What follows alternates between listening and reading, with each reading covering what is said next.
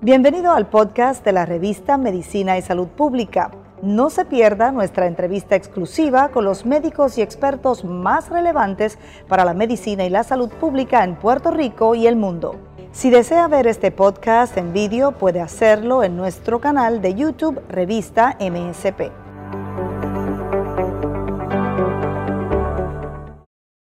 Día de hoy, el tema del día de hoy, vamos a hablar sobre el síndrome Guillain-Barré y conversaremos con un especialista. Hoy nos acompañará el doctor Carlos Luciano. Él es neurólogo y catedrático del recinto de ciencias médicas. Bienvenido, doctor. Muchas gracias por la invitación. Doctor, ¿en qué consiste el síndrome Guillain-Barré? Bueno, el síndrome de Guillain-Barré es eh, una condición donde eh, hay inflamación de los nervios periféricos, que, es ese alambrado que controla la fuerza muscular en, el cuerpo. Típicamente ocurre después de una infección y eh, tiene que ver con procesos inmunológicos eh, alterados que producen entonces esa inflamación. ¿Cuáles son algunos de los síntomas más notorios de que una persona pueda sufrir del síndrome de Guillain-Barré? Eh, lo, lo, clásico es lo que llaman una parálisis ascendente, aunque frecuentemente no asciende. Dicen ascendente porque empieza frecuentemente en las piernas y después envuelve los brazos y puede entonces llegar también a, a los músculos vulvares, a los del tragado eh, e inclusive eh, afectar los músculos respiratorios. También los pacientes a veces pueden quejarse de cosquilleo hormigueo en, en, los, en las extremidades como parte del proceso. Es, un, es una condición que es típicamente progresiva el paciente empieza con cosquilleo hormigueo, empieza a notar debilidad que va avanzando eh, y eh, varía eh, qué tan rápido progresa. Hay pacientes que progresan muy rápido, otros más lentos y de la misma, en la misma forma hay pacientes que se debilitan a un grado que entonces tiene que utilizarse ventilación mecánica para ayudar entonces a la respiración porque puede obviamente afectar los músculos respiratorios. Doctor, ¿cuáles son algunas de las enfermedades o las condiciones de salud que se asocian al síndrome de Guillain-Barré que pueden llevar al paciente a sufrir de esta condición? Bueno, frecuentemente se, se asocia a infecciones, como le mencioné, pueden ser infecciones virales.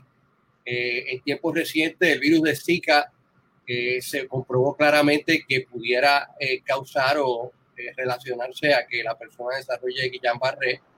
Hay otros virus que también lo pueden hacer y bacterias, en particular hay una bacteria que causa eh, una gastroenteritis, diarrea, síntomas gastrointestinales, que se llama Campylobacter jejuni y se asocia también a que uno desarrolle síntomas de Guillain-Barré se ha descrito, ahora mismo hay controversia, se piensa que pudiera asociarse al SARS-CoV-2, a la enfermedad del COVID-19 también, aunque los reportes son un poco conflictivos, no, está tan claro como si se vio con el virus de Zika.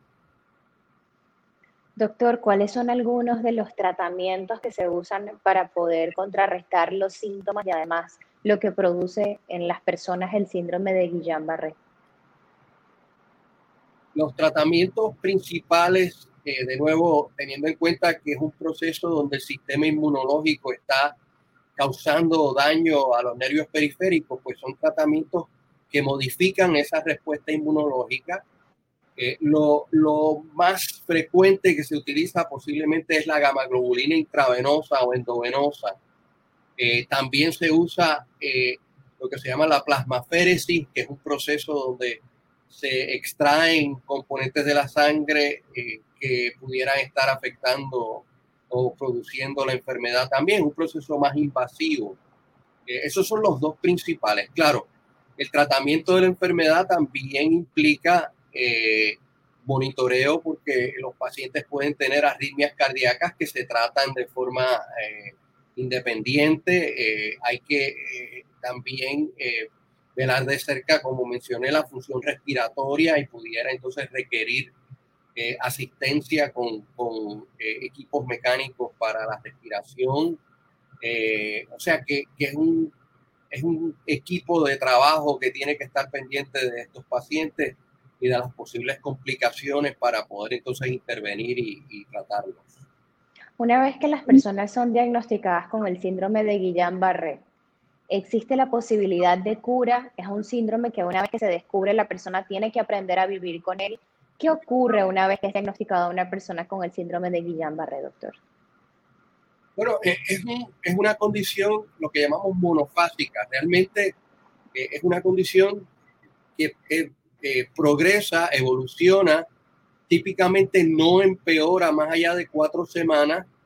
Eh, de, nuevo, hay un espectro, hay una, eh, hay una diferencia grande en cuán severo es en distintos individuos. Hay algunos que eh, se, se, quedan débiles, aunque no empeoran por mucho, mucho tiempo. Hay otros que recuperan la fuerza y, y mejoran rápidamente en cuestión de semanas o meses pero no es una enfermedad crónica, eh, o sea, el, proceso inflamatorio desaparece después de un tiempo, aunque hay personas que se quedan con debilidad residual por el daño que hubo eh, y que eso se mantiene de forma indefinida.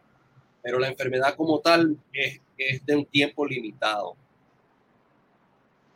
Doctor, ahí los pacientes tienden a quedar con secuelas, efectos secundarios después de haber sufrido Guillain-Barré algunos de ellos sí.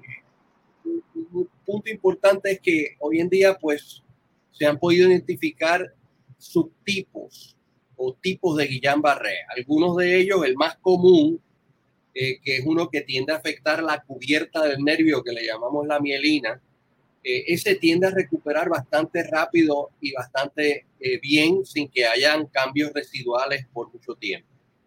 Hay otros que tienden a afectar el axón, que, que viene siendo como si fuera el, el, cable de comunicación dentro del nervio o, o, de los múltiples cables que existen.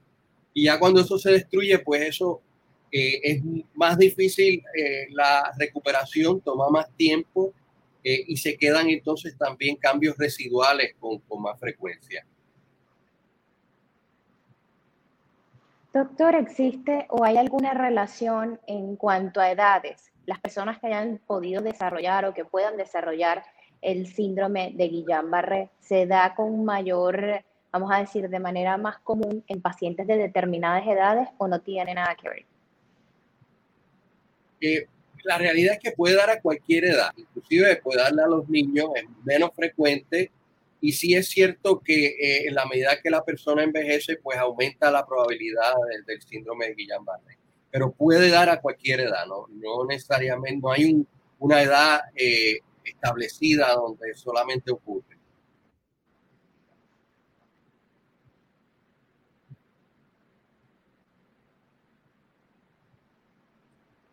¿Me, ¿Me oyó la respuesta? Sí. Sí, doctor igual nos estaba comentando que no existe una sola edad, que puede dar a cualquier edad y que se ha presentado en casos de niños, en casos pediátricos. Sí, es correcto. Se puede dar en casos pediátricos, lo vemos en casos pediátricos, es menos frecuente y típicamente es más benigno. O sea, la recuperación es más rápida y, y la mayoría de los niños, pues entonces no tienen estas secuelas o estas, estos cambios residuales se ve más en los adultos y en, los adultos mayores, pues entonces los cambios a veces son más prominentes. ¿Cuál es ese momento en el que una persona eh, puede determinar buscar ayuda inmediata al darse cuenta que pueda estar desarrollando, desarrollando el síndrome de Guillain-Barré? ¿Se puede confundir con algún otro tipo de sintomatología o alguna otra condición? ¿En qué momento es importante que la persona acuda a un especialista y entonces se realicen los estudios para determinar si realmente es el desarrollo del síndrome de Guillain-Barré u otro diagnóstico.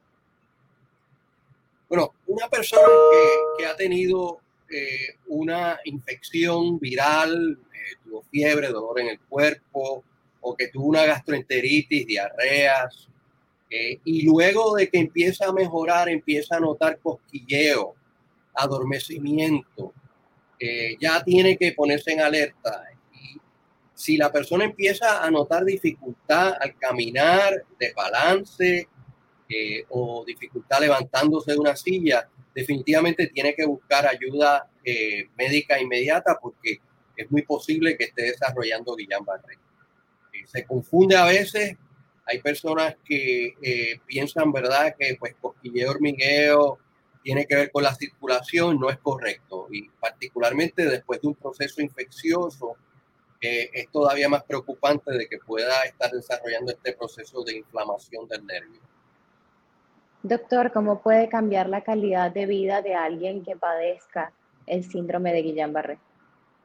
Bueno, como le estaba mencionando, hay, hay una variabilidad y ciertamente eh, una variabilidad de, de eh, la severidad del síndrome. Hay personas que desarrollan, por ejemplo, eh, el, el, daño al nervio es tan prominente, severo, que la recuperación es mínima y se pueden entonces quedar con una debilidad marcada, ya sea eh, en las manos o en las eh, piernas. Eh, y entonces, pues, el impacto puede ser muy grande desde que necesite entonces equipo asistivo para poder caminar como silla de rueda o andador. Y además de eso, pues claro, la debilidad en las manos puede ser muy incapacitante porque limita la capacidad de, de hacer las cosas que, que hacemos a diario para eh, cuidado personal, eh, la transportación, ese tipo de cosas. O sea, de nuevo, hay personas que recuperan totalmente. que a uno le dé Guillain-Barré no quiere decir que uno va a quedar incapacitado. De hecho, quizás la mayoría de los pacientes recuperan eh, y, pueden funcionar normalmente luego de un, episodio de Guillain-Barré pero hay algunos que Guillain-Barré es un tipo que es mucho más severo y sí pueden quedar cambios residuales importantes con, con una discapacidad este, prominente. En estos temas en el que hay tantos cambios y este síndrome produce tantos cambios y puede alterar además la calidad de vida del paciente, un equipo multidisciplinario debe estar abocado a tratar este tipo de casos. En ese, en ese apartado, doctor, los especialistas que tratan eh, de cerca a pacientes de Guillain-Barré, cuáles son y cómo interactúa de manera integral para lograr la recuperación de las personas.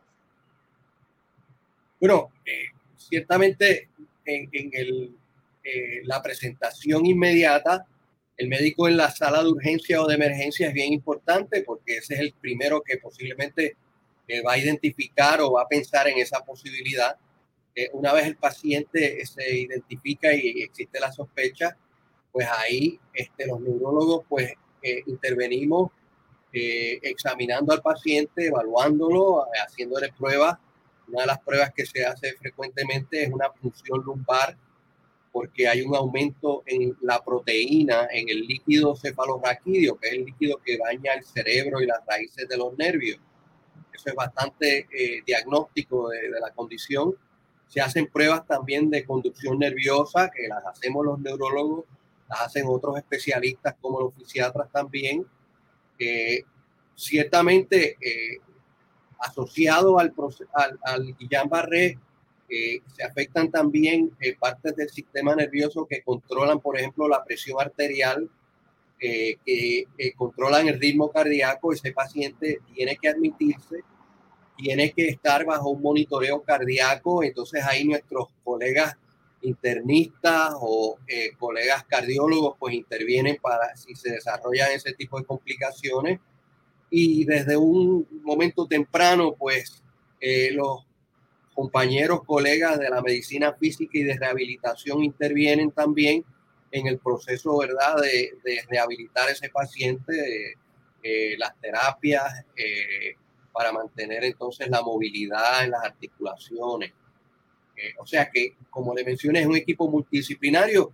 Si el paciente tuviera eh, de nuevo eh, debilidad de los músculos respiratorios, los colegas de la medicina pulmonar, los neumólogos, pues intervienen y nos ayudan entonces también en, el proceso, los intensivistas, si el paciente requiere una admisión a una unidad intensiva, que también son integrales en el cuidado de ese paciente porque el mero hecho de estar encamado eh, y si tiene eh, un fallo respiratorio y necesita ventilación mecánica todas esas cosas a veces pues desarrollan complicaciones del proceso como tal de, la hospitalización y ahí entonces donde esos colegas también tienen que intervenir.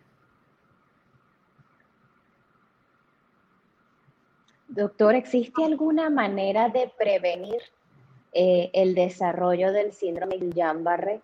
Algo que puedan realizar las personas, eh, que puedan cambiar de su estilo de vida, que pudieran fortalecer el sistema inmune, algo que se pudiera hacer o, o es algo que sencillamente lo puede desarrollar porque su cuerpo esté predispuesto para eso. Sí, la, realidad es que no existe eh, un tratamiento preventivo, un medicamento, un fármaco eh, que, prevenga el diagnóstico de Guillain-Barré. Eh, y como mencionó, tiene que ver con la genética del sistema inmunológico del individuo. No a todo el mundo le da, aun cuando le da la misma infección sea que hay particularidades del individuo que son las que, provocan ese eh, ataque del sistema inmunológico a los nervios periféricos, pero que son bien individuales, no, no ocurre en todo el mundo.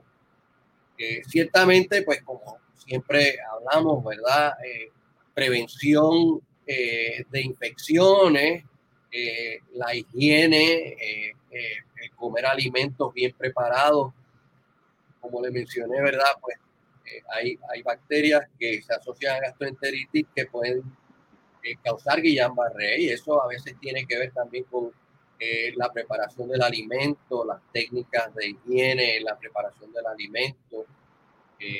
pero realmente no hay algo que podamos identificar o que podamos decir que se hace todo el tiempo para prevención de, de Guillain-Barré.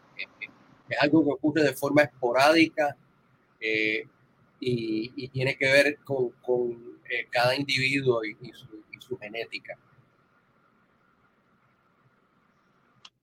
Sin embargo, de la entrevista me gustaría rescatar eh, la visión esperanzadora en la que usted indica que el hecho de que una persona no haya, haya sufrido Guillain-Barré no quiere decir que probablemente con tratamiento, con la ayuda de los especialistas, pueda superar este síndrome y retomar poco a poco lo que pueda ser su calidad de vida. Me parece que es algo importante porque el síndrome de Guillain-Barré es uno de los más notorios que usted bien menciona durante un tiempo se asoció al tema del Zika y ahora, como usted también bien menciona, se asociaría al SARS-CoV-2, o sea que de alguna manera vuelve a lo que es el tema en cuanto a salud y esas, vamos a decir, esas consideraciones o esas consecuencias, esas posibles segundas reacciones que tenga el organismo a determinadas infecciones y que nadie sabe realmente si puede o no padecer este síndrome.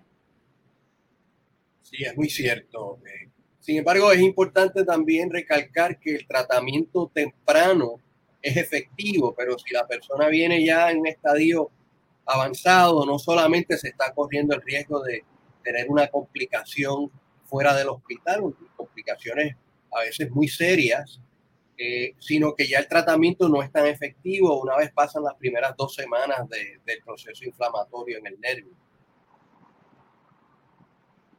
Muchísimas gracias, doctor, por responder a todas nuestras preguntas. A la orden. Estamos aquí en la sección de neurología en el recinto de ciencias médicas. A la orden. Gracias a todos los que se conectaron con la revista de Medicina y Salud Pública. Conversamos con el doctor Carlos Luciano. Él es neurólogo y además catedrático del recinto de ciencias médicas. Yo los invito a que siga conectado con la revista de Medicina y Salud Pública. En especial, recuerde visitar www.msprevista.com. Síganos en Facebook como Revista de Medicina y Salud Pública y en Instagram como arroba revista MSP. Soy Gisette Arellano, continúe con nuestra programación y será hasta una nueva oportunidad.